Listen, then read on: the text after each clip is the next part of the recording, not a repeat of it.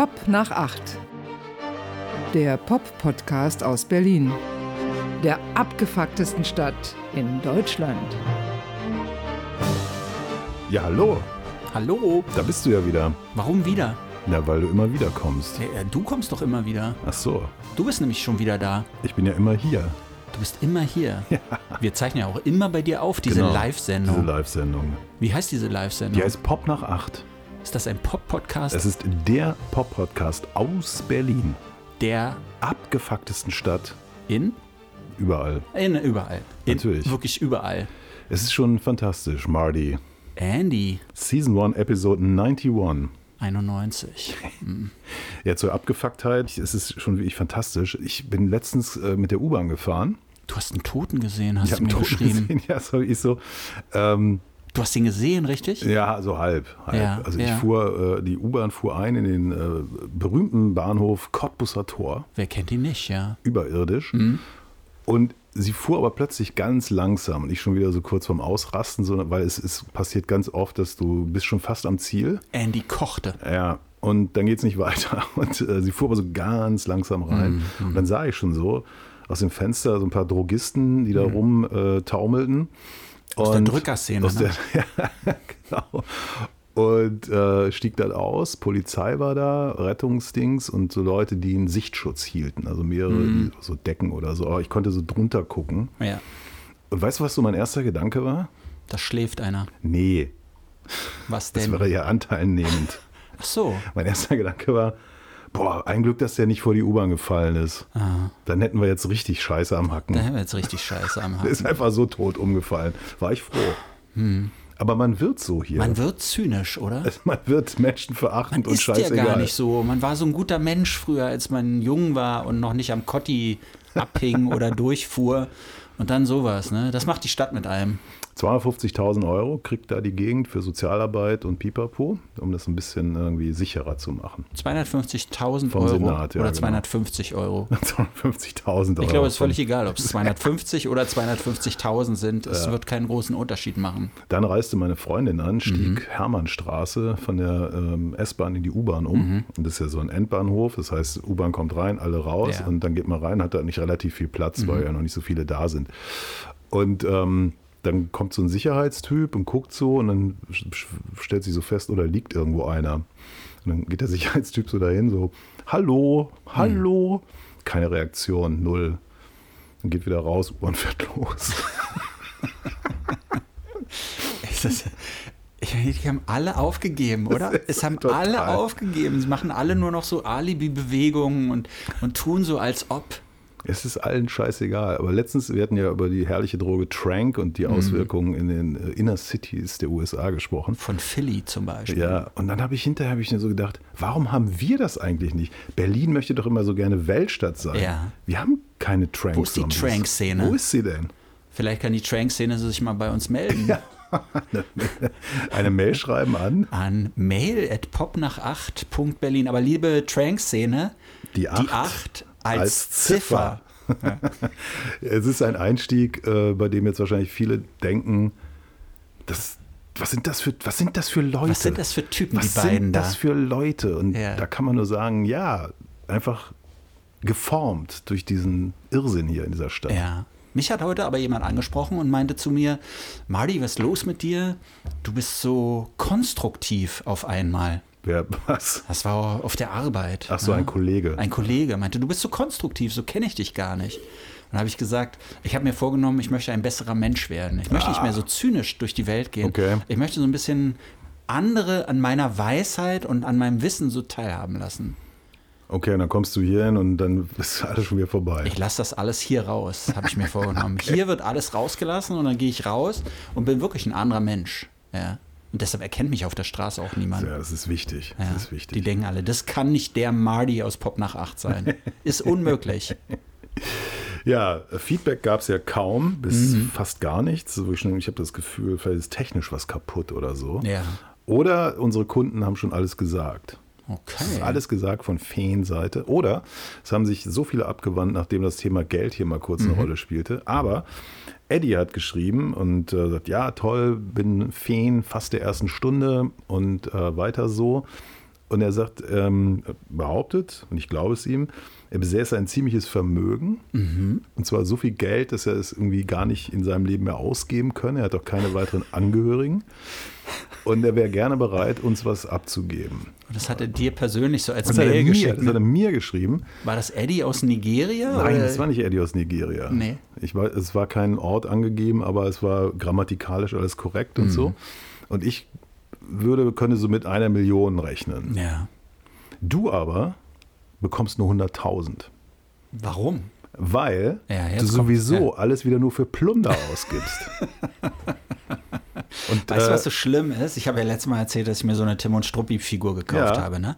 Und bei mir ist es ja immer so, wie bei allen anderen natürlich auch, der Algorithmus zeigt einem dann ja, Ja. andere Figuren noch an. Ne? Ich habe mir dann noch zwei weitere gekauft. Nein. Ja. Siehst du? Ja, und Ja, jetzt die habe ich, einen- jetzt hab ich einen Tim und einen Struppi, die auf dem Rasen sitzen und Tim guckt so in den Himmel, so als wäre da irgendwie ein Stern. Dann habe ich Tim mit einem Koffer in der Hand, der so nach vorne stürmt eigentlich. Ah ja, ganz berühmt, ja. Ja, macht sich auf Reisen. Ja. Ne? Und dann habe ich noch einen Tim, der in seinem Sessel sitzt, blättert in so einem Buch. Da geht es um Reisen durch Amerika. Das ist natürlich so eine Anspielung an seinen Tim in America. Und Struppi liegt zu seinen Füßen. Mhm. Ja. Weißt du, warum ich so ein Tim und Struppi-Fan bin? Nein. Weil er Reporter ist. Er ist ein Journalist. Aber irgendwie so ein, so ein anderer Journalist als ich, habe ich so das Gefühl.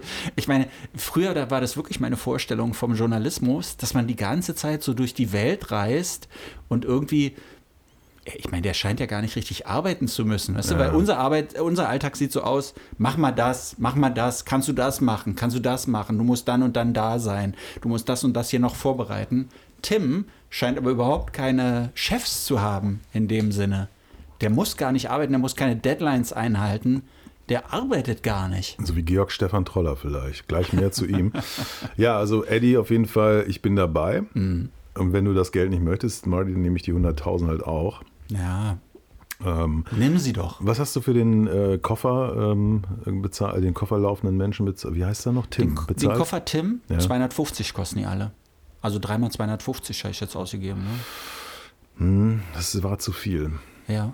Warum? Weil genauso eine Figur unlängst bei Bares für Rares verkauft wurde. Nein. Für deutlich weniger Geld. Aber die gibt es in unterschiedlichen, Ja, ja, sagen wir aber- mal, Generationen. Ja, aber das ist alles nichts wert. Also das ist so wie, wie du kaufst das, gehst aus dem Laden Mhm. Und ist schon die Hälfte ist weg. Ist wie beim Auto. Wie beim ne? Auto, Beim, genau. beim Neukauf eines Autos. Da ist es ja praktisch nicht, ja, hat gleich 20 Prozent des Werts Ach verloren. Mann, Mensch, Mensch, Mensch. Habe ich mich also über den Tisch ziehen lassen. Ja, ne? ja, naja. Ja, gut, ich meine, es ist ja, dir geht es ja nicht um Wiederverkauf. Du, du, du hortest ja. Ich horte, ja. Und es geht auch gar nicht darum, Werte zu, zu anzuhäufen und, und auf Wertsteigerung zu hoffen.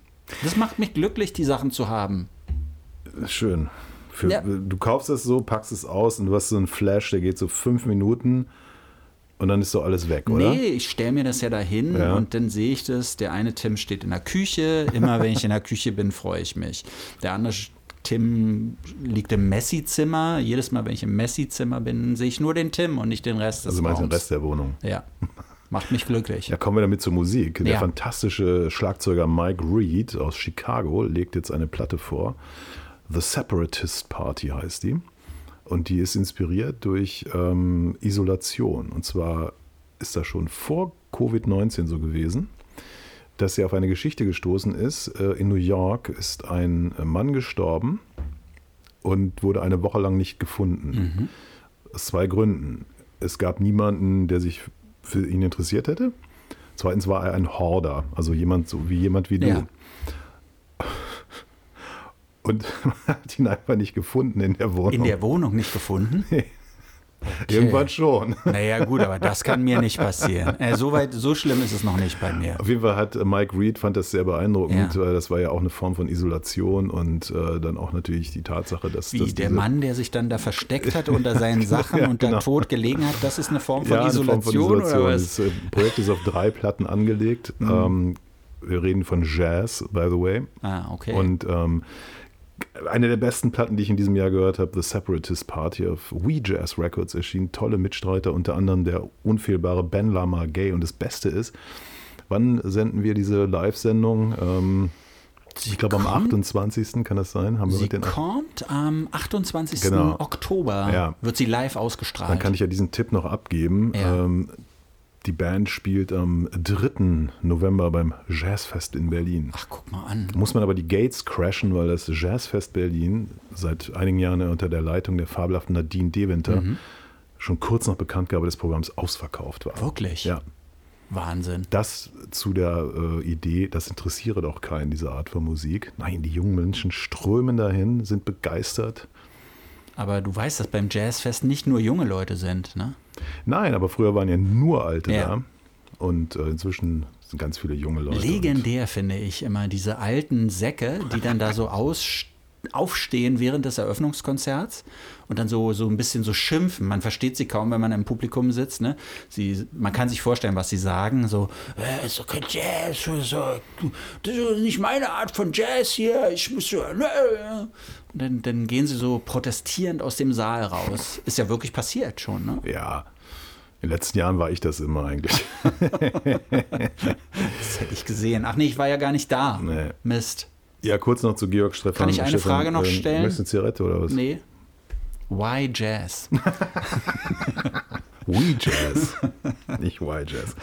Ja, ich will noch kurz zu Georg Stefan Troller kommen, der verewigt ist mit einem tollen Foto bei uns im Funkhaus im Deutschlandfunk Kultur. Ja. Und da hatten wir doch diese Geschichte mit den, mit den zehn Jahren kreatives Fenster. Und Nee, was war das? Ich hatte ja behauptet, dass äh, vorgestern, also vor zwei Wochen vorgestern, bei mir das gerade Ja. anfängt. Ja. Ich habe gelogen. Das stimmt nicht. Es kommt erst noch. Nee, Es ist schon vorbei es war 85 ging es los. und 95 war vorbei. Nee, 93 schon. Aber hat er ja doch recht gehabt, oder? Das waren aber nur acht Jahre. Und da warst du so richtig am Puls der Zeit. Der Zeitgeist war Ja. auf deiner Seite. Darum geht es ja, ne? Ich Es geht gebrannt. hab nicht irgendwie- darum, dass du vielleicht nicht mehr kreativ bist oder so, sondern dass du wirklich, du, du, du bist nicht mehr mit dem Zeitgeist irgendwie, läufst du nicht mehr synchron. Ach so, Ja. dann habe ich das falsch verstanden. Ja. Ich glaube, es hängt beides so ein bisschen miteinander zusammen. Ne? Vielleicht bist du in diesen zehn Jahren einfach so unglaublich kreativ, dass du auch immer den Zeitgeist so spürst. Und deshalb ist es vielleicht so ein, so ein, so ein Wechselspiel, was Ja. sich da stattfindet. So habe ich das verstanden. Na, ich spüre einfach nicht mehr viel. Hm. Was meinst du, sind die Rolling Stones in, in, in Sync? Die sind out of sync. so wie Don Letts eigentlich. Problem ist, äh, an, an dem Tag, an dem wir diese Live-Sendung aufzeichnen, Mhm. hast du das Rolling Stones-Album noch gar nicht gehört. Das stimmt. Aber es ist jetzt schon, in dem Moment, wo diese Live-Sendung ausgestrahlt wird, eine Woche auf dem Markt. Mist. Was machen wir denn da? Hackney Diamonds. Ja. Ich habe es schon gehört. Du bist einer der wenigen Glücklichen, die es vorab hören durften. Oder der Unglücklichen. Also ich bin, ähm, Du bist ja riesen Rolling Stones Fan, muss Ich man mal ja sagen. alle ne? Rolling Stones du hast, Platten. du hast alle Rolling Stones Platten auf Vinyl in der Mono Erstpressung. Ja, ja. Ähm, du hast schon mit Mick Jagger und Keith Richards zusammen gesoffen. Du hast ein DJ-Set von Charlie Watts, konntest du dir angucken. Ne? Das hast du alles hier noch nicht erzählt, weil du so ein bescheidener Mensch bist. das stimmt doch alles gar nicht.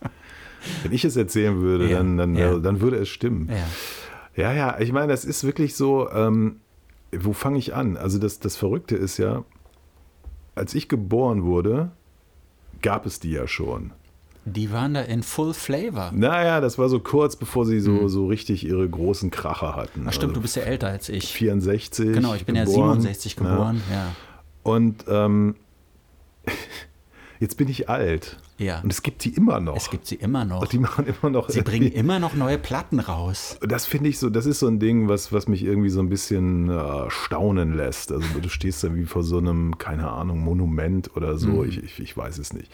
Äh, Tobias Rapp vom Spiegel hat ja auch die These, das Einzige, was daran noch interessant ist, ist die Tatsache, dass es diese Band noch gibt. Genau. Und, Und, nicht äh, unbedingt das, was sie tun. Genau. Aber ich habe mir dann natürlich das angehört im Stream, im streng geheimen Mhm. Ja. Stream. Bitte nicht weiterleiten. Weil Ist das dann Universal oder wo sind die so? Ja, ja, ja. Ja, Das ist, äh, es gibt ja nur noch zwei oder drei. ja Sony, Warner, Universal. Ne? Ja. Genau. Und ich muss sagen, es war schmerzhaft. Ach, Schmerzhaft. Vom Sound her? Nee, also einfach so von dem, was da, was da passiert auf der Platte. Es gab ja schon Rave-Reviews in äh, diversen britischen äh, Magazinen, also die schon, wo die Quotes jetzt mhm. schon vorab veröffentlicht waren. Äh, das sei ein Banger, das sei eine Stones-Platte, die erste seit, ich weiß nicht wann, die man sich auch nochmal gerne wieder anhören möchte und so weiter und so fort. Ähm, mit vielerlei Unterstützung, also es ist, es spielen eine Menge anderer Leute mit. Mhm ähm, wie viele Songs sind es? Ich habe es vergessen. Aber es ist teilweise, es geht ja schon los mit dieser Single Angry, die ihr alle kennen. Ja. Das ist ja so, naja, da, ja, das ist ja wie so ein Riff wie seit Start Me Up hat es den ja nicht mehr gegeben. Ich fand Start Me Up schon scheiße, muss ich ehrlich sagen. Und ich finde das so ein Karnevalsriff. Also, es mhm. ist so, ne? Und dann, dann hast du, dann wird so abgearbeitet, dann gibt es irgendwie so, so eine Ballade, dann gibt es so einen Country-Song, äh, dann gibt es so eine Art Punk-Song, ähm, Bite My Head Off, mhm. wo dann auch noch Paul McCartney Bass spielt. Ja. Dann gibt es so einen siebeneinhalb Minuten, so eine Soul-Hymne mit Stevie Wonder und Lady Gaga kannte man auch schon hören, ist nämlich auch vorab veröffentlicht worden. Wo Lady leben Gaga, die beide eigentlich noch? Lady Gaga noch. Ja, und ja. Stevie Wonder? Also, mhm. Vielleicht danach nicht mehr, aber ja. ich, es ist, Lady Gaga versucht ja so, so eine, so eine Soul-Sister, also mit Vokalisen zu geben. Also, habt ihr wahrscheinlich alle schon gehört, weil na, konnte man ja schon schmerzhaft. Ähm, dann gibt es einen Track, wo ich dachte, ja, da hätte ich gern die Helene Fischer-Version von. Also sowohl musikalisch, also so mhm. schlageresk fast ja, schon, ja. aber auch inhaltlich. Und das ist ja auch das Schlimme, also so dieses, der, der hat ja nichts mehr zu erzählen. Die Texte kommen ja alle von diesem Mick Jagger und äh, das ist einfach nur so äh, wie aus dem Zettelkasten gegriffen. If, if you wanna be a bitch, you, you gotta be dirty oder irgendwie so. Und, so. Und dann so, ja, ich besorg's dir so richtig. Ich so, fuck Mick, du bist 80. Du hast ja. zwar irgendwie noch vor ein paar Jahren noch ein Kind gemacht, aber wir wissen nicht, welche medizinischen mhm. Maßnahmen dazu nötig waren. Und so geht das die ganze Zeit. Es ist inhaltlich, ist es so schlimmster Baukastenscheiß. Also alle, die sich irgendwie über, über die Seichtigkeit deutscher Schlager, insbesondere von Helene Fischer, mokieren. Du kannst aber jedem Track kannst du wirklich die schlimmsten Sachen finden. Ähm, es bleibt fast nichts hängen. Also du, du hörst die so. Du hast diese typischen, diesen, diesen Agro-Gitarrensound. Das, das funktioniert nach wie vor. Und dann endet das Ganze, und das ist das Einzige, was ich gut finde, mit dem Rolling Stone Blues, also mhm. diesem Track, den Muddy Waters aufgenommen hat. Äh, ich weiß nicht genau wann, in, vielleicht schon in den 40ern auf der Plantage oder in den frühen 50ern in Chicago. Ist aber unklar, ob der von dem ist. Das ist der Rolling Stone Blues. Und das finde ich richtig gut. Also das könnte sogar noch ein Überbleibsel aus diesem Sessions zu dieser tollen Bluesplatte, die die vor ein paar ja. Jahren gemacht haben, sein. Ich weiß es nicht. Aber das ist so der einzige Moment, wo ich denke so, Jungs, das, das, das könnte er doch. ähm, nun wollte er wahrscheinlich nicht nochmal eine Bluesplatte aufnehmen, aber das, das, was sie da gemacht haben, also das Spannende finde ich, dass, dass alle irgendwie ausflippen, ne? weil sie sagen, ach, das, da, da, da guck mal, die können es ja noch und so. Und nein, das ist, das ist. Aber das ist doch nichts. nicht, aber das ist doch nicht der Beweggrund, warum die Leute da überhaupt drüber schreiben, sondern wir leben in so Zeiten, wo es unglaublich schwer ist, Musik von neuen Leuten so zu verkaufen, es sei denn, da ist gerade so ein krasser Hype irgendwie im Gange. Aber ich meine, guck dir mal die Tageszeitungen an. Alles, was da so an Musikreviews über unbekannte Künstler veröffentlicht wird, es interessiert keine Sau. Nee, Stimmt, wirklich. Ja, ja. Das sind ein paar, paar Dutzend Leute vielleicht, die das lesen oder so. Du kannst es online ja immer erkennen. Und es interessiert niemanden mehr. Und dann gehst du halt auf Nummer sicher und weißt, Rolling Stones, Madonna, was weiß ich, so ein paar große Namen. Kennt jeder, musste nicht viel erklären. Und dann hängst du dich da halt dran. Das ist dann so ein Muss, das musste machen, obwohl es natürlich künstlerisch, musikalisch überhaupt nicht mehr relevant ist. Gar nicht mehr. Ja. Ja, ob relevant oder nicht, das ist ja, das ist für mich eigentlich fast zweitrangig, aber es ist ja. Naja, man, man die, muss es sich ja zumindest trotzdem anhören können ja, oder wollen ich würde jetzt nicht mal sagen, dass, dass, es hier, dass, dass es eine Band ist, die sich demontiert oder mhm. so, ne? aber es ist so, im Grunde genommen ist das so irrsinnig überflüssig. Ja. Ne? Es ist so, so, die haben es gibt Leute, die sagen Sticky Fingers von Ende der äh, nicht, äh, äh, Some Girls von Ende der 70er, das war noch mal was. Mhm. Finde die Platte auch nicht doll. da gibt es Leute, die sagen, ja, okay, Exile on Main Street. Ja da bin ich sogar dabei, weil die für mich als Kind war die irgendwie so ein ganz großes Mhm. Ding. Dann gibt es die, die extra Auskenner, die sagen, die ist eigentlich scheiße, die Platte. Sticky Fingers von 71, das ist es. Ja. Dann kannst du immer weiter zurückgehen. Und ähm, wenn du so auf diesen Katalog guckst, und das tue ich manchmal, ne, wenn du so die Platten, die die dann so 73, 74, 76 veröffentlicht haben, da sind ganz oft auch Coverversionen drauf. Und Ja. die sind alle nicht gut. Und das sind häufig auch Tracks, die sind richtig, richtig bekannt. Also es ist ja nicht mal was Obskures, wo man sagen könnte, na, da finden so, und ich denke so, die hatten damals schon nicht mehr genug Songs, um eine LP voll zu kriegen. Und die haben ja auch nichts verkauft. Ne? Also die, die letzten Hits sind von, ich, ich glaube, Angie war, war der vielleicht der letzte Nummer 1 Hit oder so, 73. Hence uh, the fact, dass die halt natürlich irgendwie das Tournee und äh, äh, was weiß ich Geschäft äh, äh, so intensiv betrieben haben.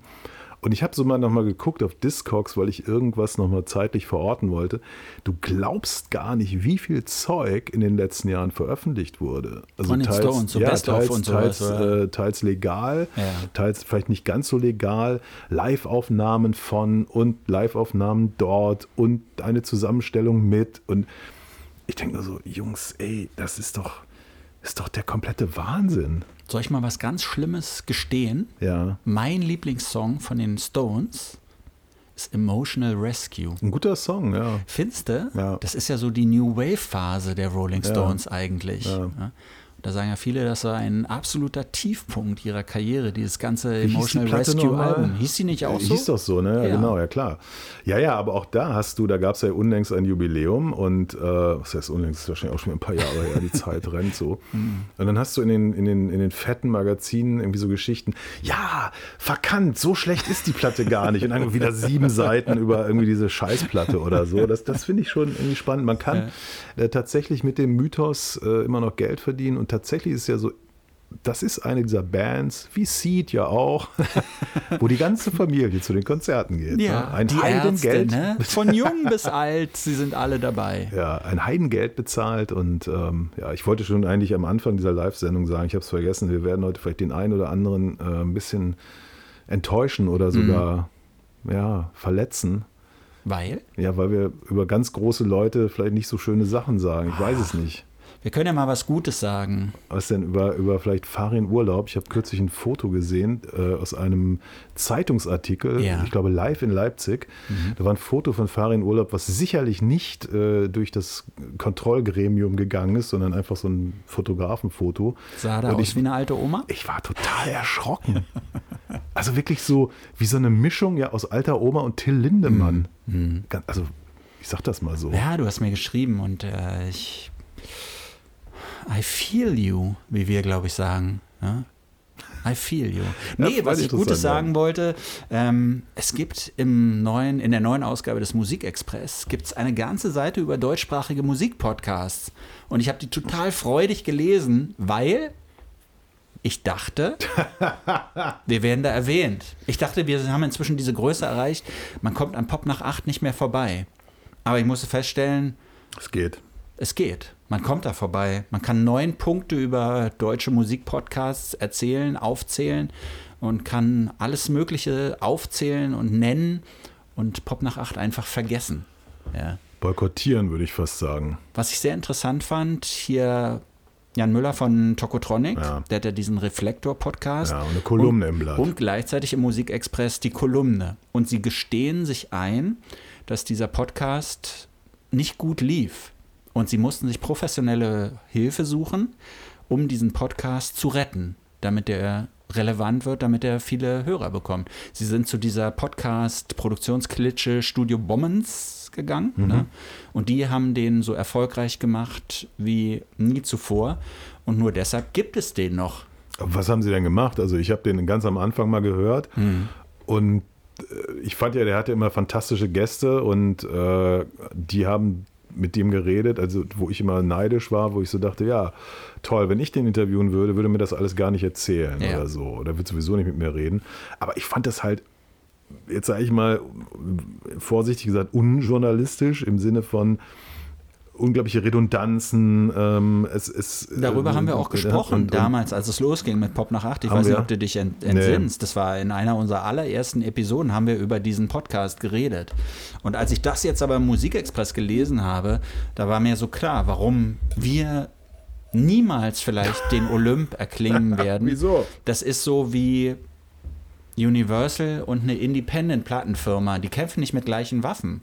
Und Studio Bommens, heißen die überhaupt Bommens oder Bommel oder Bummens. Bommens. Bomben, Ähm, Bomben, Bummens. die sind sowas wie, wie, wie ein Major-Label. Ja, aber was haben die denn gemacht? Haben die das irgendwie produktionstechnisch verändert oder, oder wie oder was? Also ich glaube, dass sie vor allem am Verkaufen was ändern. Dass die an der Distribu Distribution was ändern, dass sie an der Werbung dafür was ändern, dass sie vielleicht den irgendwo anders ins Gespräch bringen und, und, und. So eine Dinge, denke ich, werden die gemacht haben. er war doch anfangs bei dem, wie heißt der Laden? 14.000 Hertz oder 40.000 Hertz oder Äh, irgendwie nee, sowas? 4.000 Hertz? 40.000 Hertz, Das- 4.000 Hertz. 40, Ja. sagen wir, einigen wir uns auf 20.000. Das ist ja ein ehemaliger Kollege von uns, Ach, ne, vom Deutschlandfunk Kultur, Ja. der diese, die, diese Podcast-Seite ins Leben gerufen Ah hat. okay. Ich glaube, sie heißt 4000 Hertz. Ja, auf jeden Fall ähm, fand ich interessant, dass da eben so gut, also es gab einen kleinen Mini-Werbeblock, der aber so gesprochen war, also es war Ja. jetzt keine produzierte Werbung. Und die war, wenn man so will, politisch korrekt. So. Und dann ist er da irgendwann ja weggegangen. Ja? Na, Also, wahrscheinlich, weil es kein Geld gab, oder? 4000 Hertz heißen die übrigens. Meinst du, Jan Müller macht das fürs Geld? Das Ich glaube glaube, er ich macht nicht. das auch nein, fürs Geld. Nein, das glaube ich nicht. Ja gut, ich meine, die, Aber wenn dann jemand ankommt und sagt zu dir, hey, du kannst damit aber sehr viel mehr Geld und auch sehr viel mehr Hörer und sowas bekommen. Vielleicht ist es auch das, du kriegst dadurch, du wirst viel mehr gehört, wenn du das in unsere Hände gibst. Ja gut, vielleicht muss er ein bisschen was ausgeben. Er hat ja nicht so Mhm. ein cooles Studio wie wir. Äh, musste wahrscheinlich, ja, ist das so. Ja. Er musste wahrscheinlich irgendwo, irgendwo anmieten. Das kostet dann irgendwie das und das in einer Stunde oder Ja. so. Und das möchte, also ich, da reden wir bestimmt über 200 Euro oder sowas. Mindestens. Und dann eine Post-Production, die er wahrscheinlich auch nicht selber gemacht hat. Klar, möchtest du da auch einen gewissen Return haben. Ja. Ne? Und Resonanz, ja. Gut, aber Und das. der hat natürlich den Fehler gemacht, er hatte keine Autogrammkarten. Aber vielleicht war der Fehler, dass wir Autogrammkarten gemacht haben. Vielleicht haben wir auch zum falschen Zeitpunkt Autogrammkarten gemacht. Macht man die nicht erst, wenn man so richtig bekannt ist eigentlich? Ja, weiß ich nicht. Es gibt nach wie vor welche. Jedenfalls in diesem Ding da vom, vom Musikexpress, dieser überdeutschsprachige Musikpodcast, so ist das Ganze überschrieben. Da werden dann so ein paar Musikpodcasts in Deutschland genannt. Ja, Zum mal. Beispiel der von Peter Urban, ne? Ah, Der hat ja- Urban Pop. Urban Pop oder Urban Pop. Ich Ja. weiß nicht, er sagt wahrscheinlich Urban Pop. Ja. Ne? Habe ich auch noch, leider noch nie gehört, aber ist sehr erfolgreich, habe Ja. ich gesehen, ja. Und dann wird der Podcast, und da fing ich an, an diesem Artikel zu zweifeln, vom Deutschlandfunk Kultur genannt. Off the Record. Off the record. Off the Record. Aber dieser Podcast, der ruht ja seit über einem Jahr. Man könnte auch sagen, er ist wahrscheinlich tot. Ja. Und ich verstehe gar nicht, warum der da überhaupt erwähnt wird. Meine Theorie ist, da kennt jemand, der Hm. einen kennt, die einen kennt. Ah, okay. Kann natürlich gut sein, ja. Und wir kennen also nicht den richtigen oder die richtige. Nee. Wir haben es mal gerade in die Jury beim Rolling Stone für die 500 besten äh, Pop-Alben aller Zeiten geschafft. Ja, da steht Pop nach 8, ne? Steht dahinter, so in Klammern. Niemand weiß wahrscheinlich, Pop nach 8, was soll das sein? Was, was meinen Sie damit? Ja. Ja. Ich war jedenfalls enttäuscht. Wer wird denn da noch so genannt? Ich kann das hier Weiß ich nicht, so viele sehen. sind das gar nicht irgendwie. Und außerdem ist es so klein gedruckt, dass ich es jetzt nicht lesen kann. Ja. Nenn mal noch ein paar Namen. Oder ist das nicht fett gedruckt? Nee, ist, Ist ja lustig, nicht. dass ja ein iPod abgebildet. Ja. Irgendwie so, so, ich würde sagen, Third Generation oder so. Es ist alles irgendwie total von gestern, oder? Ja, hm, also ich kann es hier auch nicht Also lesen. Falk Schacht ist natürlich genannt, ne? Der, der Hip-Hop-Journalist. Und Ach so, das ist ja gar nicht so ein, so ein, so ein Best-of, sondern das ist es ja ist keine Liste, Ja, es ist keine okay. Top 10 oder keine Top Olli, 100. Scholl, äh, Olli Schulz. Mhm. Na gut, geschenkt. Ja. Also erstens stehen da sowieso die gleichen Namen wie sonst immer drin und die paar Namen, die sie ähm, noch dazugepackt haben, da stimmt die Hälfte nicht. Eine journalistische Meisterleistung Ja. möchte ich es nennen. Fachkräftemangel. Überall. Das ist ein Ausbildungsberuf, Journalismus. Nee, ist es ja gar Nee. nicht. Ja, du kannst es machen. äh, aber ich immer gesagt habe, a fucking waste of time and money. Aber irgendeine Art von Anlernen, Aus, Journalismus-Ausbildung braucht man doch. Ja, ich habe immer, ich war, bin immer, ich wusste ja sowieso schon vorher, wie es Mhm. geht, weil ich ja so viel Radio gehört habe in meinem Leben. Und dann äh, habe ich noch so ein, zwei Sachen hat man mir gezeigt und dann war, war gut. Eine wichtige Information, auch mal die Gegenseite anhören, ne? Bei Dingen, über die man berichtet. Beide Seiten oder alle Seiten zu Wort kommen lassen. Ich habe eine Anekdote, die erzähle ich ein Ja. andermal, die ist zu schön. Wenn- wir wieder über die, die, den Beruf des Journalisten sprechen, der ja in keiner Weise geschützt ist. Ja. Jeder, Ich- jeder Trottel kann sich Journalist nennen. Ungeschützte Berufsbezeichnung. Ich war auf einer Party. Hm. Patty S. war da auf dieser Party. Äh, Okay. ne? Hier, RBB, Patty S. Du Ich weißt. dachte ja, ne? die wäre im Knast. Habe ich auch gedacht. Und ich habe zuerst so geguckt und mein erster Gedanke, die kenne ich. Hm. Ist das nicht so eine deutsche Schauspielerin? Weil sie hatte so, so blonde, so ein bisschen hochtopierte Haare Hm. und hat ja auch ein relativ prägnantes Gesicht. Und dann fiel es mir ein, nee, das ist ja Patty S. Was, was für Partys gehst du? Was, eine Fetischparty oder was? Es war eine, eine sogenannte Rosenhochzeit. Aha. Weißt du auch nicht, was das ist, ne? Nee. Zehn Jahre, wenn man zehn Jahre verheiratet ist. Da war ich eingeladen und lustigerweise, weil der Mensch, der es gefeiert hat, oder die beiden, die kommen irgendwie aus dem, aus dem SPD-Dunstkreis. Und dann waren da so eine Leute, es war gar nicht so eine große Party, wie der Ex-Bürgermeister Klaus Wowereit zum Beispiel war da, hatte ein sehr eng sitzendes Jackett an, äh, eine Jeans und Turnschuhe. Sah so ein bisschen aus, als hätte er noch mal seine Sachen von vor zehn Jahren rausgeholt. Und die wären ihm mittlerweile ein Tick zu klein gewesen. Aber er sah sehr braun gebrannt und erholt aus, der, der Wovi. Ja? Ich verachte den ja übrigens. Ne? ja. Ja. So richtig oder nur ein bisschen? Weil der hat uns in, richtig in die Scheiße geritten in Ja. der Stadt. Aber nicht nur er. Doch. Die vorher haben es gemacht und die danach haben es auch gemacht. Ich glaube, der letzte richtig coole regierende Bürgermeister war Willy Walter Brandt. Momper. Willy Brandt. Erinnerst du dich noch an Willy Brandt? Ja, tatsächlich. Ja, also aber nicht, als regierender nicht als Bürgermeister, Regier- aber Eigentlich nur noch so als Ex-Politiker, oder? Als, als im Ruhestand sich befindender Politiker. was macht der eigentlich? Der ist relativ tot. Achso. Ja. Ja, Wovi war da und eben Patty S. Und ganz ehrlich, sie war relativ gut gelaunt und das hat mir dann ein bisschen die Laune verhagelt, muss ich sagen. Was ist nach wie vor so, finde ich, dass sie, dass sie viel kaputt gemacht hat, so für, für Leute, die sagen, sie kommen vom RBB. Spannend. Also Mhm. ähm, es war natürlich nur ein Scherz, dass ich dachte, dass sie im Knast ist. Mhm. Ich dachte, man hätte sie auf die Insel, was weiß ich, Sankt Nimmerlein verbannt oder so, weit weg. Ich hätte gedacht, sie ich dachte, traut die sich gar nicht in mehr Hamburg unter Leute. So. Genau, was macht ja. die hier? Ja. In meiner Stadt. Wurde vielleicht extra deswegen eingeflogen. Auf RBB-Kosten, auf Gebührenzahlerkosten. Stimmt, ja, wahrscheinlich noch eine Zehnerkarte für Ryanair oder was im Roman. Um Gottes Willen, ja. Hm. Ja, Ja, ich war entsetzt. ja, verstehe ich. Ja. Ja, weiter geht's mit, mit großen Namen. Ähm, Wir hatten mal vor einiger Zeit über Public Image Limited gesprochen. Pill. Nicht, dass ich mich wirklich genauer daran erinnern könnte. Und da gab es mal eine Mail, wo, nee, das war über Social Media, wo einer sagt, ja, Podcast toll und so. Mhm. Aber er hätte sich darüber geärgert, wie wir äh, über Pill gesprochen hätten. Wahrscheinlich das, war das das, war doch ein Albumklassiker. was, das war das der Albumklassiker? Glaub schon, ne? Oder war das die neue? Nee, die neue Platte kann es nicht gewesen sein. End of World. Die Mir ja ist noch so, nicht. als hätten wir über das Debütalbum von Pill äh, gesprochen als Albumklassiker. Debüt bestimmt nicht. Warum nicht? Nein, es war nicht das Debüt. Dieses Metal-Album oder Ja, wie? Metalbox ist, ist Metalbox. irgendwie die, die zweite, glaube ich, gewesen oder dritte. Mhm. Nee, über was haben wir denn gesprochen, verdammt nochmal? Ist ja auch egal. Ähm, und jetzt gibt es ja das neue Album End of World, Mhm. was ich gar nicht so schlecht finde. Und damit äh, sind sie auf Tour und sie waren unlängst in Berlin. Ausverkauftes Haus im Metropol. Echt? Ist bei mir, ist völlig an mir Ich habe vorübergegangen. es auch verpasst Ja. und äh, es gab aber so Videos auf Social Media, fand ich ganz schön. John Lydon, äh, der ein bisschen zugenommen hat, so, so eingenäht Ein in, in, so einen, in, so einen, in so einen komischen, in so einen sackartigen Anzug. Das sah aus wie so ein Ganzkörperteil. Vielleicht um, um so das Hüftgold ein bisschen zu kaschieren. Ja. Ich fand es total cool. Ähm, und dann haben die da irgendwie so Sachen gemacht. Also er musste die Texte ablesen, er hatte so einen Notenständer. weil er sich nicht mehr erinnern Ja. konnte. Sehr, ist mir sehr sympathisch.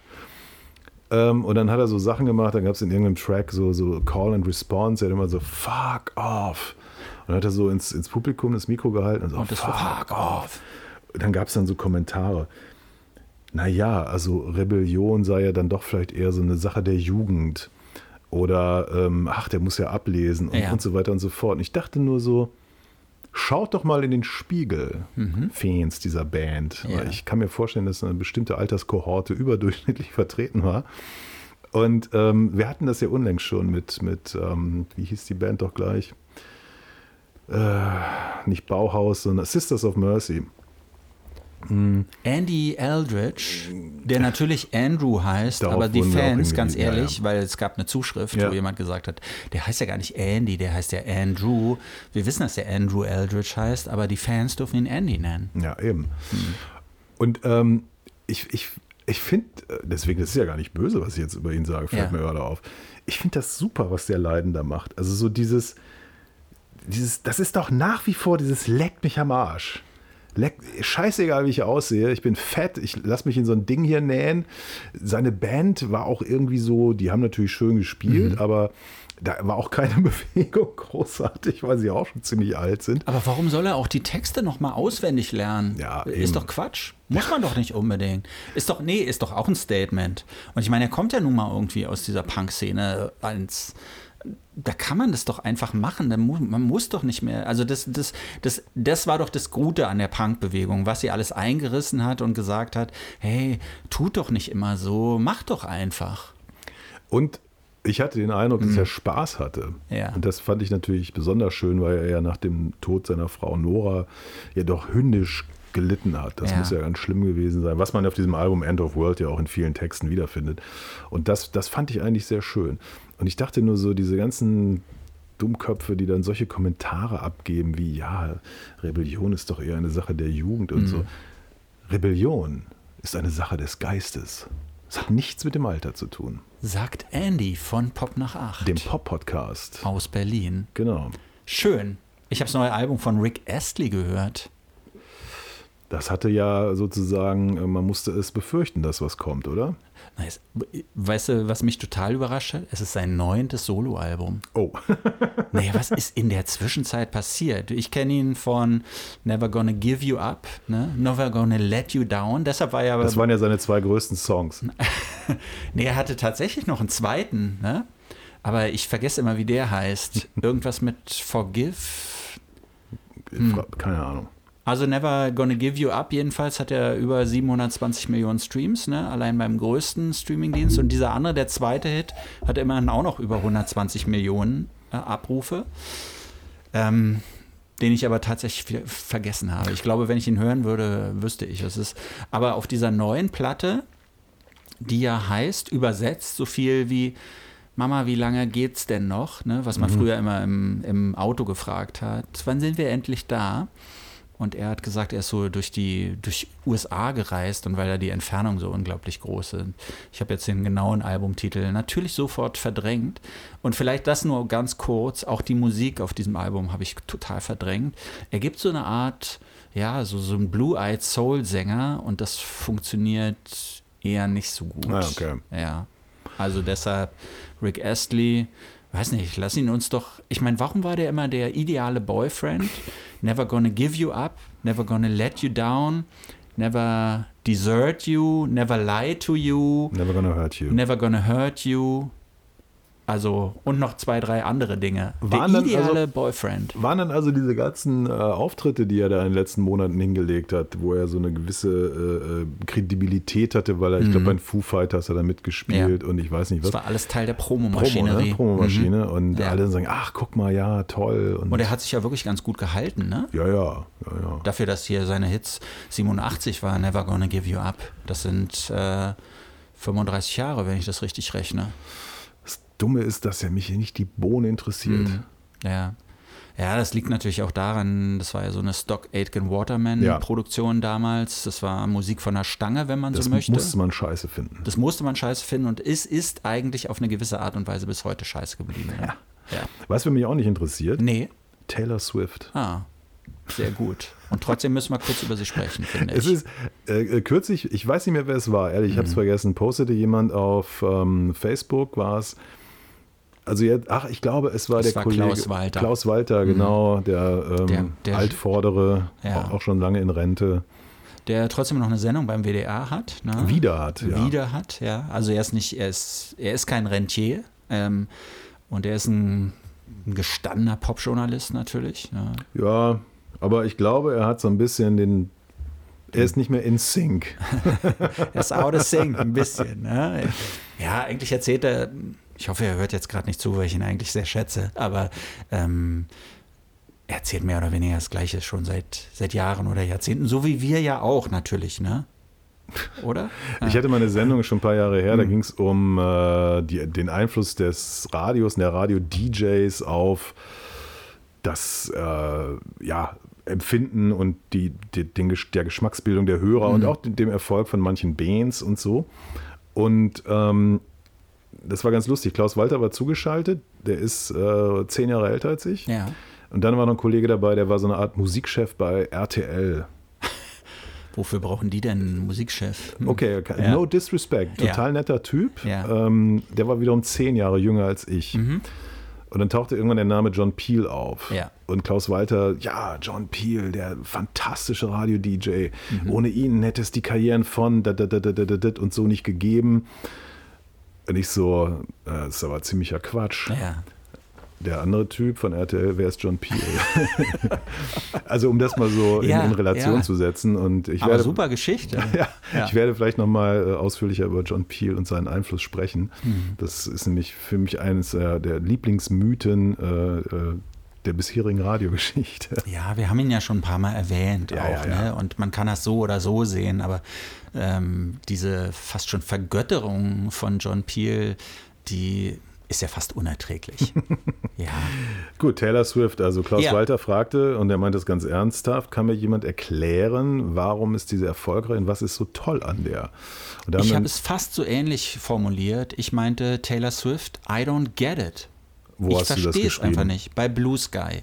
Ach so, gut, da sind zu wenig Leute. Da sind noch, zu ja. wenig Leute, aber es war mein erster Gedanke, als ich gehört habe, dass dieser neue Konzertfilm mit Taylor Swift, dass der wieder diverse Rekorde gebrochen hat. Und das Besondere an diesem Konzertfilm ist ja, also erstens ist es ja wirklich einfach nur ein abgefilmtes Konzert, wo ein paar Songs rausgenommen wurden, damit der Film nicht die Drei-Stunden-Marke überschreitet, damit er da drunter bleibt. Und sie hat und da kommt es dann wieder, dieses unglaubliche, dieses, dieses Geschäfts, wie sagt man dazu, diese Cleverness in Sachen Business.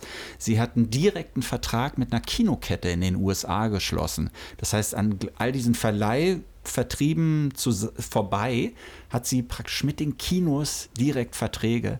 Und dann kommt natürlich noch mehr Geld in ihre Taschen. Und dieser Konzertfilm hat so unglaublich viel Geld innerhalb so unglaublich kurzer Zeit reingespult.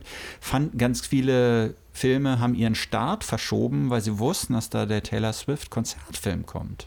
Ja. Übrigens, The Street hat, The Streets hat die Veröffentlichung seines Albums ja vorgezogen. Deswegen? Nee, weil er nicht mit den Rolling Stones äh, um Platz 1 der Hitparade kämpfen wollte, sagte Mike Skinner in einem Ah. Interview mit dem Deutschlandfunk Kultur. Ah, mhm. Mike Skinner auch alt geworden. Ja, ja.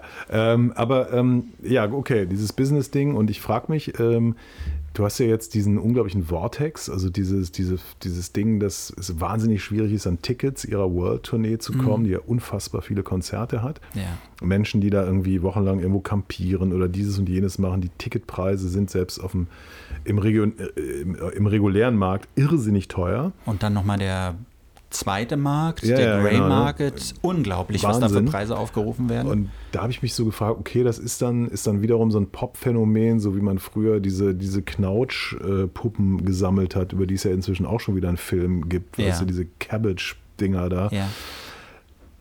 Die musste man einfach haben. Vielleicht muss man heute einfach an diesem Taylor Swift-Wahnsinn teilnehmen. Nur für mich äh, erschließt sich da gar nichts. Ich finde die Musik äh, lässlich. Ich finde, was sie erzählt, vollkommen uninteressant.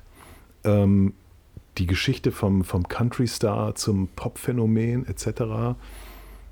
Das ist doch so durch und durch langweilig. Und dann kann Tobias Rapp ein paar Mal erklären, dass es sich eben, die kommt aus der Country-Tradition, deswegen haben ihre Songs eine erzählerische, eine erzählerische mhm. Qualität. Das bringen andere halt nicht mit. Und äh, wie das alles so gemacht ist und so. Und ich denke, ja, mag alles sein, aber I don't give a shit. Ja, und es erklärt auch meiner Ansicht nach wirklich gar nichts, weil es gibt ja Leute wie mich, die überhaupt nichts auf Texte zum Beispiel geben ne? und die trotzdem andere Sachen gut finden. Und dann gibt es natürlich auch ganz, ganz viele Singer-Songwriterinnen auch, die ähnlich gute oder vielseitige Geschichten erzählen und die haben, weiß ich nicht, 100 Hörer beim Streamingdienst ja. ihrer Wahl. Ne?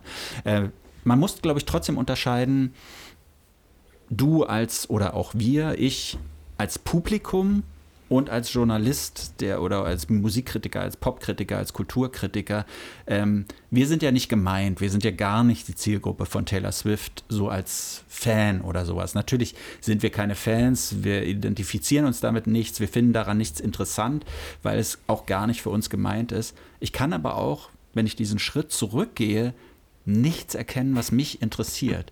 Und Natürlich hängt es auch ein bisschen miteinander zusammen. Ich traue mir trotzdem zu, dass ich irgendwie so zurücktreten kann. Und selbst an Sachen, die ich blöd finde, wenn, wenn da was Interessantes ist, wenn da Substanz ist, dann kann ich das erkennen und kann darüber auch reden. Das ist, geht mir bei Taylor Swift gar nicht so. Ich, ich finde da nichts, ich sehe da nichts, ich verstehe es einfach nicht. Du hast wahrscheinlich einfach den Anschluss verpasst. Ja, Out of Sync. Out of Sync. Mhm. Georg Stefan Troller, Out of Sync. Ähm, ich habe es ja ein paar Mal versucht, ne? Und auch einmal wirklich im Soundcheck, glaube ich, wurde mal eine Platte von ihr besprochen. Mhm. Um dann festzustellen, dass sie ja Teil ihres Werkes ja dann nochmal aufnimmt, weil sie irgendwie da mit den Rechten äh, unzufrieden war und hat das dann äh, zu sich genommen und hat das alles nochmal auf. Und ich denke so, Uiuiui, jetzt nochmal. Aber da geht es um Millionen, ja, ja, da geht es um klar, zig ne? Millionen. Ne? Und das in einer Schlagzahl, also ja. wo mir dann auch so ein Streaming-Experte erklärt, ja genau, das, darum geht es ja auch. Es geht um die ständige äh, äh, Aufregung im, im, im Algorithmus, der dann immer wieder gekickt wird und, und Sachen bringt und es gibt noch mehr Streams, noch Klar. mehr Streams, noch mehr Streams. Und die Geschichte, gerade bei diesen Neuaufnahmen, die ist ja eigentlich dann wirklich ganz interessant, was sich dahinter den Kulissen abstellt so eine Künstlerin wie Taylor Swift kann sich als Underdog präsentieren. Wie absurd ist das, weißt du? Ja. Das ist so jemand, ich weiß nicht, sie ist, sie hat doch mit ihrer letzten Konzerttournee, ich weiß nicht, über eine Milliarde Dollar Umsatz gemacht, ja. Sie ist wahrscheinlich eine der, oder sie, wenn nicht sogar die reichste Musikerin, die derzeit unterwegs ist. Und die schafft es dann, durch so einen Move, sich als jemand Unterdrücktes darzustellen. so. Und das wird dann gekauft oder abgenommen von den Fans und die glauben, sie müssten sie unterstützen, dadurch, dass sie sie hören, kaufen, ins Kino gehen, Platten ja. kaufen. Gut, bei ihr funktioniert es. Bei Prince mhm. hat es nicht funktioniert, aber ja. das waren natürlich ja. auch äh, andere digitale Zeiten. Also würde er das, hätte er noch, äh, wäre er noch unter uns und das wäre ähnlich. Vielleicht würde er heute damit besser fahren, ich weiß es nicht. Ähm, kennst du Rick Beardo? Nee am Tag der Live-Ausstrahlung dieses Podcasts, mhm. also dem 28. Oktober, ist der live zu erleben in Berlin. Was ich nicht wusste bis ja. vor kurzem, bis mich eine Message aus New York City erreichte mit einem Link und der Frage, gehst du dahin? Also ein, ein, alter Freund aus Berlin, der jetzt schon lange in New York wohnt. Gehst du da heute Abend hin? an diesem Samstag, dem 28.10.? Äh, nee, ich gehe nicht hin, aber ja. ähm, ich sollte es, wir sollten es eigentlich gemeinsam tun, aber du bist ja gar nicht da bei dieser Live-Sendung. Ja, ich komme da erst wieder. Ne? Also aber warum sollte ich da hingehen? Ich habe gesagt, ich kenne den nicht. Ja. Und dann hat er mir gesagt, guck dir das mal an. Das ist äh, ein YouTube-Phänomen geworden in den mhm. letzten Jahren. Das ist ein US-amerikanischer Musiker und äh, scharfzüngiger Kritiker. Mhm. Der, ähm, ich weiß nicht, wie viele Abfragen auf YouTube hat, der dürfte, der ist älter als wir. Ich denke, der ist so Mitte 60 vielleicht, vielleicht noch nicht ganz. Das heißt, der ist so alt wie wir beide zusammen. Ja, ziemlich grauhaarig und so. Und ich habe mir dann tatsächlich so ein, so ein äh, Video angeguckt, eine Viertelstunde dauert das. Da sitzt er in so einem Raum, du siehst so mehrere Gitarren mhm. und er sitzt auf dem, auf dem Hocker und hat eine, auch eine Gitarre umgeschnallt. Und die Aufgabe war, das hatte er, er sagte, das habe ich jetzt seit vier Monaten nicht mehr gemacht, ich glaube, es war aus dem August dieses Jahres, die weltweiten Top 10, also weltweite Streams zusammengefasst, Top 10 Tracks sich angehört ja. und kommentiert. Hilarious. Ah. Der hört irgendwas, Ja. also so, der spielt es dann an, paar Takte und kann, spielt sofort auf seiner Gitarre die Akkordfolgen und weiß genau, ob er, kennt den Track nicht, aber weiß genau, welcher Akkord der nächste ist und so. Und dann, dann kommentiert er das, äh, macht dann auch so Moves so ein bisschen. Das ist nicht verbittert oder zynisch, das ist einfach sehr scharfzüngig und teilweise total witzig, ähm, wie er zum Beispiel über Reggaeton spricht. Also Ja. er spielt dann so einen so einen Track und dann guckt er immer so, ah, das ist äh, Hönsen mit, und er kennt die dann eigentlich auch nicht. Es ist für ihn halt auch so eine Ja. unbekannte Welt eigentlich. Und dann spielt er so einen Track und dann kommt irgendwas und er sagt so, ah, ja, und jetzt kommt, nein, nein, nein, nein, dann macht er irgendwas und dann kommt genau das, er, ja, das ist immer so bei diesen Stücken Ja, und ah, so. okay, Ne? ja. Äh, dann spielt er eine Künstlerin, ähm, ich habe leider ihren Namen vergessen, und sagt, ah, das ist toll. Das ist wirklich ungewöhnlich. Also hier diese, diese Changes, die da drin sind. Und das ist eine super Produktion, ganz toll. Äh, dann kommt das, kommt nochmal ein Track von ihr und sagt, er, ja, hier haben wir genau das Problem. Das ist sowas, das haben Radiohead mit Creep und Dings und Bums schon zigmal gemacht. Und das kannst du nur machen, wenn, wenn du da wirklich eine irrsinnige Performance reinlegst. Dann kommt irgendwie so ein Stück, äh, wo er sagt, ah, das ist, das ist ein wahnsinnig guter Popsong. Hier hörst du wirklich, dass Profis am Werk sind. Das sind Leute, die haben, die sind gelangweilt von dem Zeug, was sie letzte Woche gemacht haben und, und die wollen immer was Neues ausprobieren. Fantastischer Song, tolle Changes und so.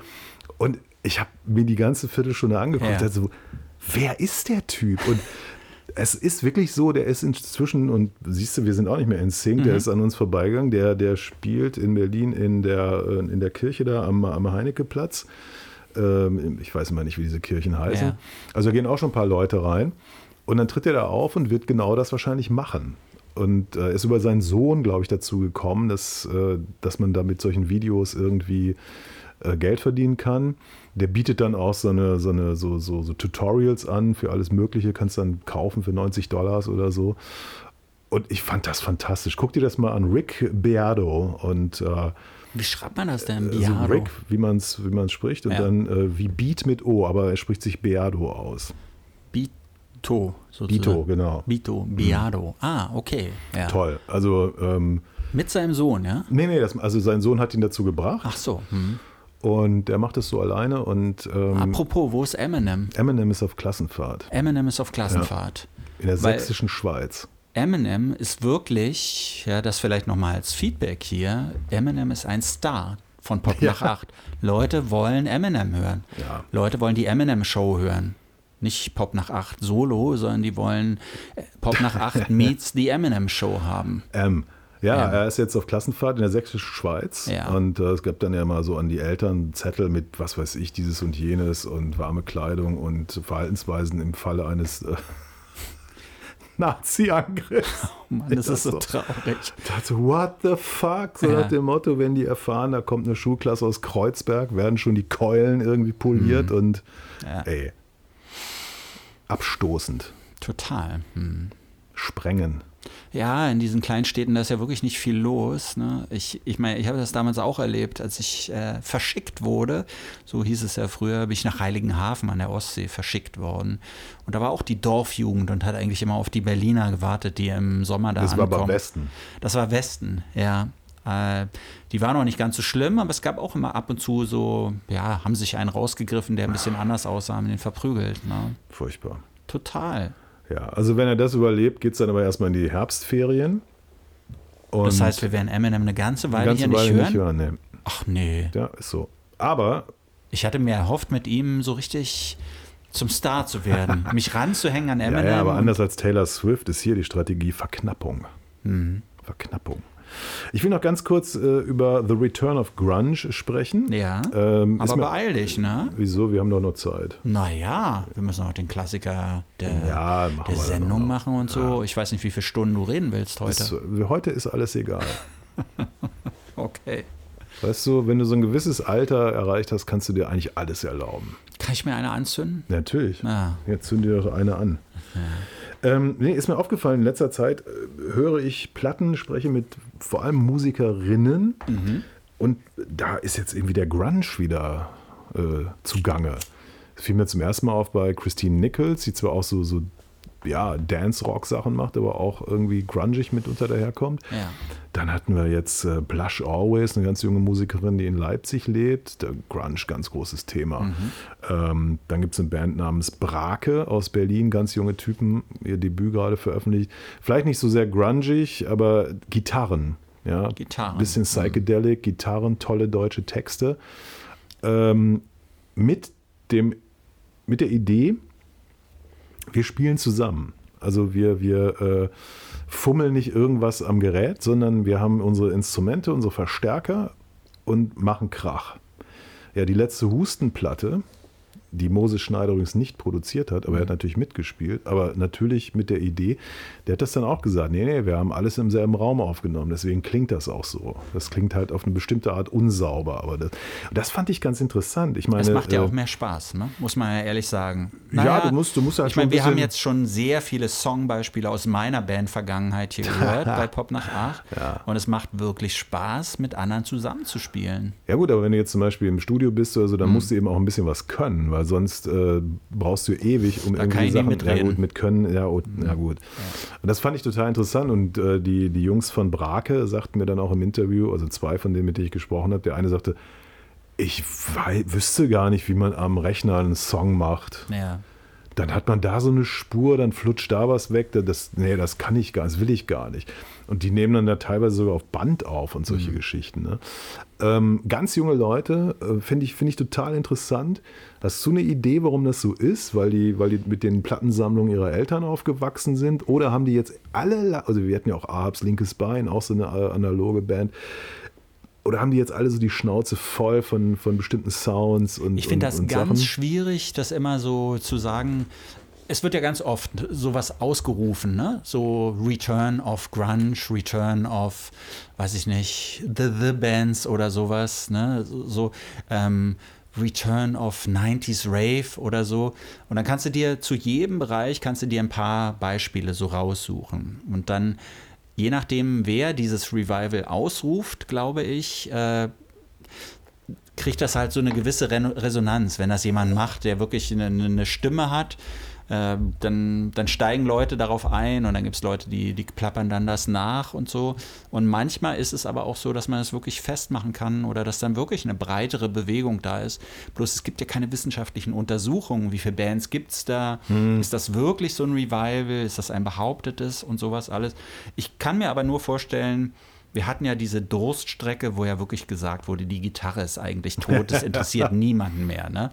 Und die scheint ja jetzt schon, weiß ich nicht, seit, seit einem Jahr, seit zwei Jahren oder so, scheint die ja überwunden zu sein, dass Leute ihre Gitarrenscham abgelegt haben und wieder sagen, hey, mag ja sein, mich fasziniert diese Musik aber trotzdem noch und ich möchte da mich, mich so daran versuchen, ich möchte nicht zu, am Rechner sitzen und, und hier vor mich hinfrickeln oder so. Wahrscheinlich hast du recht. Also, wenn man gucken würde, könnte man wahrscheinlich auch ganz viele Elektrobands finden und könnte sagen: Ja, guck mal, Mhm. wir haben erleben die Wiedergeburt der elektronischen, keine Ahnung. Trance ist gerade 80s wieder ein Thema, Musik ne? oder so, ne? Ja, Trance aus den 90ern ist auf einmal in der, Ja. der Dance-Szene. Die Beats sind wieder viel schneller geworden, klingen billiger, klingen schnell hin. Und das ist immer, weiß nicht, bin mir nicht ganz sicher. Mir kommt es so vor, als wäre da immer so ein Augenzwinkern dabei, weil man diese Musik nicht so ernst nehmen kann. Aber vielleicht ist sie auch ganz, ganz ernst genommen worden. Und die träumen von den Erfolgen, die diese Musik damals hatte und denken vielleicht, damit kann man noch mal so ein richtiger großer Star werden. Gibt übrigens ein neues Depeche Mode Buch. Ja, Depeche Mode live.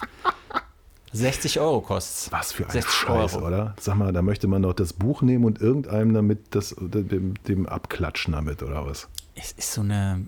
Ich meine, da sind viele, viele Fotos drin von eben den Live-Konzerten, ne? also von den Konzerten von Aber es gab doch neulich erst so ein, so ein kiloschweres Coffee-Table-Buch von denen. Ja, aber war das neulich? Ist das nicht schon wieder zwei Jahre her? Ja, für mich neulich. Ja. Die beiden, die jetzt dieses Live-Buch gemacht haben, die haben ja zehn, vor zehn Jahren schon mal so ein Buch gemacht. Monument. Ne? Das ist, sind die, ist das gleiche Duo. Der, die haben halt viel fotografiert. Die müssen diese Fotos ja, auch irgendwie unterbringen. Ne? Wobei ich habe letztens irgendwie auf der Suche nach was zu gucken, äh, Mhm. bin ich auf eine Serie gestoßen, weiß gar nicht mehr, was es war, hätte ich mir fast angeguckt, weil im Trailer lief Depeche Mode, früher Depeche Mode. Als, also, Also als als Soundtrack, als Soundtrack, ja. Das ja. Hat, hat mich dann doch gleich wieder gekriegt. Aber gut, das nur am Rande. Äh, Über 30 Jahre in Utero sprechen wir nächste Woche, weil du willst nach Hause, habe ich das Gefühl. Wir willst zum Ende kommen. Nee, ich habe Ähm, nur das Gefühl, du hattest doch mal gesagt, je länger die Sendung dauert, desto die Sendung, ne? je länger die Episode dauert, desto weniger Leute hören das. Oder habe ich da was falsch verstanden? Das hast du falsch verstanden. Hm, Nur den Die, meisten, Abspann die hinten. meisten schalten nach 30 Sekunden ab. Ach so, ja, So war okay. das. Wer dann dran bleibt, Der bleibt bis zum bitteren Ende. bis zum mittleren Ende hört aber den Abspann nicht. Okay, ja, dann lass uns doch über In Utero nächste Mal sprechen. Ja. ja. Das große, wie hast du es genannt? Und nicht nur du. Ich habe es auch an anderer Stelle gelesen. Der große Mittelfinger von Nirvana war das, ne? Das, ja, da gab so es eine, so eine Schlagzeile, der, Mhm. der größte Stinkefinger der, der Popgeschichte. Also nicht aller Zeiten, sondern der Der Popgeschichte. bisherigen Ja, Popgeschichte. das stand da wiederum nicht. ah, Ja. ja. ja, darüber muss gesprochen werden. Mich nervt das ja andauernd. 30 Jahre dies, 30 Jahre Mhm. das und so weiter. Also, Aber ist das vielleicht ein Grund, warum Grunge jetzt wieder eine Rolle spielt? 30 nee, Jahre? Nee, nee, nee, gut. Nee, Hm, nee. nee. Weil das, das war noch richtige Musik. Ja. Dann lass uns doch über einen großen Pop-Moment sprechen, der schon fast 50 Jahre her ist. Ja, ähm, das ist dann wieder was, wo, wo wir wahrscheinlich auch wieder Ärger kriegen, weil wir, es geht um eine Säulenheilige. Mhm. Nämlich es geht um Patty S. Patty S. Patty S. hat schon damals, 1975, ihr Debütalbum veröffentlicht. Patty Und das Smith. ist unser Ja, Albumklassiker. Patty Smith, also nicht die andere, nee, Ja. Patty Smith. Ich kam darauf, ähm, Horses hier besprechen zu wollen, Mhm. weil Patty Smith gerade mal wieder auf ihrer alljährlichen braucht noch Kohle für die Weihnachtsgeschenke-Tournee ist. Und ähm, natürlich waren sie wieder alle da, Mhm. ausverkauft. Und alle waren sie wieder begeistert Ah. von der Hohepriesterin Ja. des Rock. Und ich war schon wieder angepisst, weil mir das so unfassbar auf die Nerven geht. Ich kann dir sagen, ich habe sie vor Jahren mal ähm, wirklich so aus den Augenwinkeln live erlebt ähm, auf der Museumsinsel da, also gegenüber von der Museumsinsel. Ja. Es ist auf der Museumsinsel, wo dann ja keine Konzerte mehr stattfinden durften, weil schräg gegenüber Angela Merkel wohnt und sich belästigt fühlte durch die Musik. Was ich verstehen kann. Ja, ja, Wir sind hier nicht in Kreuzberg, Nein, Angela. richtig, ja. Ordnung muss sein. So, anyway. Ähm, Horses, ich zitiere Wikipedia, ist das Debütalbum der US-amerikanischen Sängerin Patti Smith und erschien im November 1975. Es wird zu den einflussreichsten Rockalben aller Zeiten gezählt und war stilprägend für das Genre Punk. Diesen Halbsatz, den letzten Halbsatz, der regt mich immer so auf. Nein, weil ich höre das in diesem Album irgendwie nicht. Ich halte das auch für eine Behauptung. Ja, ich glaube schon, dass es ein einflussreiches Rockalbum ist. Ich glaube, dass Bands wie REM und vielleicht auch die Talking Heads oder sowas, dass die dieses Album wahrscheinlich gehört haben und sich da auch viel abgeguckt haben oder da gelernt haben. Aber ich höre da nicht, nur weil das so ein bisschen krachiger und, und dingsiger ist, ich höre da den Punk nicht raus. Ja. Ja, das ist, ja, das ist ja auch totaler Quatsch. Hm. Also Patti Smith taucht ja so Anfang der 70er auf, die ist Musikjournalistin und äh, gut vernetzt in New York City. Mhm. Ähm, befriended mit Robert Mapplethorpe. Der das Coverfoto für dieses Das Album geschossen hat. Das Coverfoto, ikonische Coverfoto. Ikonisch. Er hat Ja. eh viele ikonische Fotos von ihr gemacht Mhm. und schafft damit so ein, ein bestimmtes Bild. Ja. Sie will dann ähm, selber Musik machen und es äh, wird eine erste Single veröffentlicht, Hey Joe Version, also quasi das Stück, das Jimi Hendrix weltberühmt Mhm. gemacht hat. Und äh, Arista Records denkt, haha, das ist ja interessant. Ja. Haben Arista dann John Cale als Produzenten dazu geholt? Wahrscheinlich. Ja. Wahrscheinlich. Und das ist natürlich eine interessante Phase. Also wir haben, wir sind 1974, 75, äh, dominiert wird, wird die Musik von Man muss sich nur mal angucken, was die erfolgreichsten Alben da Mitte der 70er sind. Das sind so eine Bands wie Pink Floyd, wie Queen Eagles. spielen eine Rolle, die Queen noch Eagles. nicht. Queen noch Doch, nicht. Auch Queen. Ja. äh, Queen haben 1975, ich glaube, es ist in der Top 10 der meistverkauften Alben 1975 ist ein Queen-Album dabei. Ehrlich? Ich weiß nicht, welches es ist. Ja. Auf jeden Fall ähm, im Wesentlichen aber dieser ganze West Coast Rock, also dieses, dieses verkiffte Ding, was immer mehr an Energie verloren Ja. hat, ähm, auch wenn die äh, von, von Gras auf Koks umgestiegen sind. Aber es ist, ne? und in New York auf der anderen Seite des Kontinents New York ist eben am Arsch, aber billig. Anders als Kreuzberg ist auch am Arsch, aber teuer. Egal. Damals wahrscheinlich die abgefuckteste Stadt im Universum. Im Universum. Und da sind halt diese ganzen Heinis und machen Zeug und, und wollen eben gar nichts mit diesem Hippie-Scheiß zu tun haben, auch wenn sie lange Haare tragen. Und, und spielen so eine räudige Musik, die ähm, technisch nicht viel äh, erfordert. Und sie sind halt so dreckiger New Yorker Sound. Also wir haben da. New York Dolls sind damals unterwegs. Wayne, später Jane County ist damals schon unterwegs. Das ist alles so Schmutz und Drag und Drogen. Also nicht Kiffen oder Coke, sondern Heroin und so weiter und so fort. Und äh, äh, da taucht sie dann auf, hat irgendwie ganz okay Mitmusiker. Und äh, wenn es ihre eigenen Texte sind, sind das oft vertonte Gedichte im Wiederhören dieser Platte, die ich wirklich ursprünglich nie wirklich richtig gehört habe, Hm. fiel mir auf, wie unfassbar nervig das zum großen Teil Es ist. fängt ja schon mit diesem Gloria-Song an, ne? Genau. Und dieser, das ist ja auch so ein, die hat ja da so eine Backing-Band, die, die dann auch immer dieses Gloria so, so singen, ne? Also es ist ja äh, korrekterweise Gloria in excelsis Deo. Ja. Also es wird benutzt Them's Gloria, Ja. also, Also einer der Garagen-Rock-Songs überhaupt. Ja, Und dann eben so eine Lyrik von ihr, die, ähm, ja, genau. ja. Der, Song, der Song nervt schon, finde ich. Und weißt du, was das Krasse ist, was mich besonders nervt? Sie singt ja in so einem Bob Dylan-Tonfall. Mhm, Das war mir früher nie so aufgefallen. Und sie hat an immer so, so äh, dann hat sie nochmal einen anderen Tonfall, den konnte ich nicht mehr so richtig identifizieren, aber es ist klar, die, die hat keine Stimme. Die sucht, oder? Mhm. Die sucht, aber sie hat eben auch keine Singstimme. Und ähm, dann gibt es halt auch so, so, so Kunstmomente. Der schlimmste ist wahrscheinlich Land, fast zehn Minuten lang, wo ich mal denke, die Leute haben sich immer über die miserable Lyrik von Jim Morrison aufgeregt und gesagt, was ist das für ein Bullshit? Und dann auch noch diese aufgeblasenen, ewig langen Songs. Äh, äh, schon wenige Jahre nach Jim Morrisons Tod macht eine Frau in New York das und äh, alle sind begeistert. Also Aber Land ist ja so zusammengesetzt aus drei Songs eigentlich, ne? deshalb ist der ja so lang. Und da ist ja auch der Horses-Song drauf, den manche Leute tatsächlich richtig gut finden. Horses, Ja. Horses. Ja. Ich finde es nicht gut. Ja. Ich weiß nicht, ich finde auch diese, da ist ja noch so ein anderes langes Stück, das finde ich. Birdland heißt es, glaube ich, ne? Ähm, ja, genauso lang, ja, fast auch, genauso lang. Auch schlimm. Stimmt, ja. Das ist ja auch die, äh, die haben sich ja die ganze Zeit mit John Cale gestritten. Mhm, ja. Ja, also Künstlerische Differenzen sollen da ja, geherrscht und, haben. und ähm, das kann ich mir richtig gut vorstellen. Auf der anderen Seite hat, hat Cale, ich meine, der kannte Neu schon, der hat das sicherlich gehört, also die deutsche Band Neu, gibt dann einen, Track, äh, der wirklich so ein Motorikbeat hat. Allerdings so äh, dann doch zu sehr Rock ist, als dass es wirklich äh, so richtig toll sein könnte. Aber, jetzt kommt ein großes Aber. Ja. Das war damals für viele eine absolute Erleuchtung. Erstens eine Frau, Hm. die nicht so aussieht wie, keine Ahnung, eine von, von Fleetwood Mac oder so. Ja. Ähm, dann das ikonische Cover. Dann die Texte, die manche dann eben doch richtig tiefgründig und toll fanden.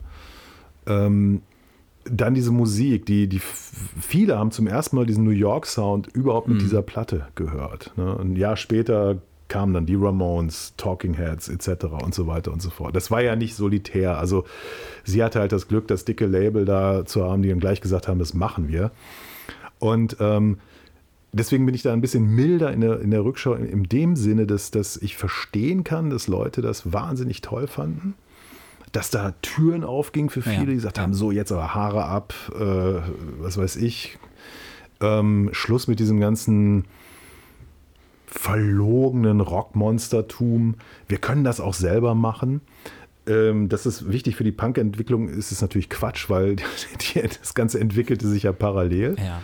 Und ähm, was mich aber wundert ist, dass Leute dieses Zeug heute noch gut finden. Das ist das Komische, ne? Genau. Zu den Konzerten Ja. rennen, wenn sie da rumsalbadert.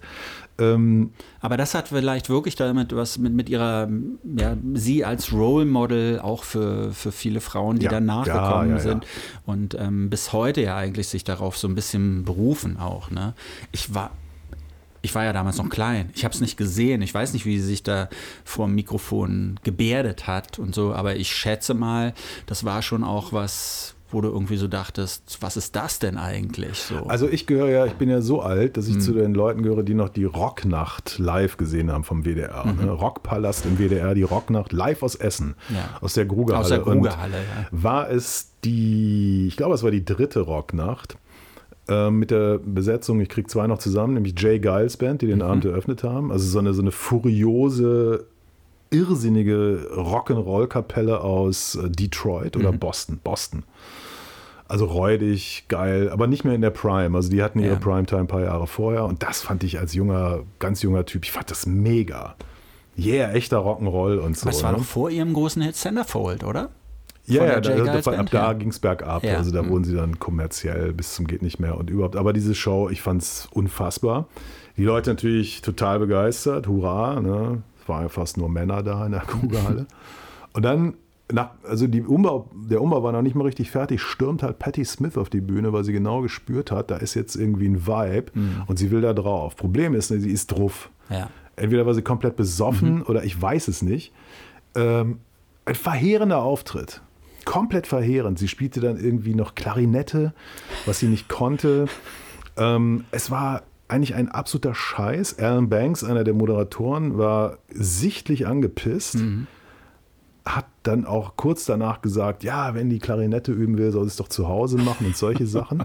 Jahre später, und da bin ich dann bei ihm, hat er gesagt, das war wahrscheinlich einer der, der vielleicht der größte Moment, den wir in dieser Reihe, dieser ja. Rocknächte ja. überhaupt hatten, weil das alles konterkarierte, was an dieser dickeirigen Männerrockkultur da war. Und wir reden ja über die späten 70er. Das mhm. muss so 79, 80 vielleicht gewesen sein. Und äh, da dominierte das ja alles noch. Das ist ja irgendwie, heute denken die jungen Menschen, ja, 1977 kommt der Punk ja. und alles ist weg. Das stimmt ja nicht. 1977 ja, äh, erscheint ne? Rumors von, ja. von Fleetwood Mac, also mhm. die monströseste Platte der bisherigen Popgeschichte. Und ich muss tatsächlich sagen, ich habe das nie wieder gesehen. Ich habe auch keine Snippets irgendwo gefunden, aber das ist so eingebrannt.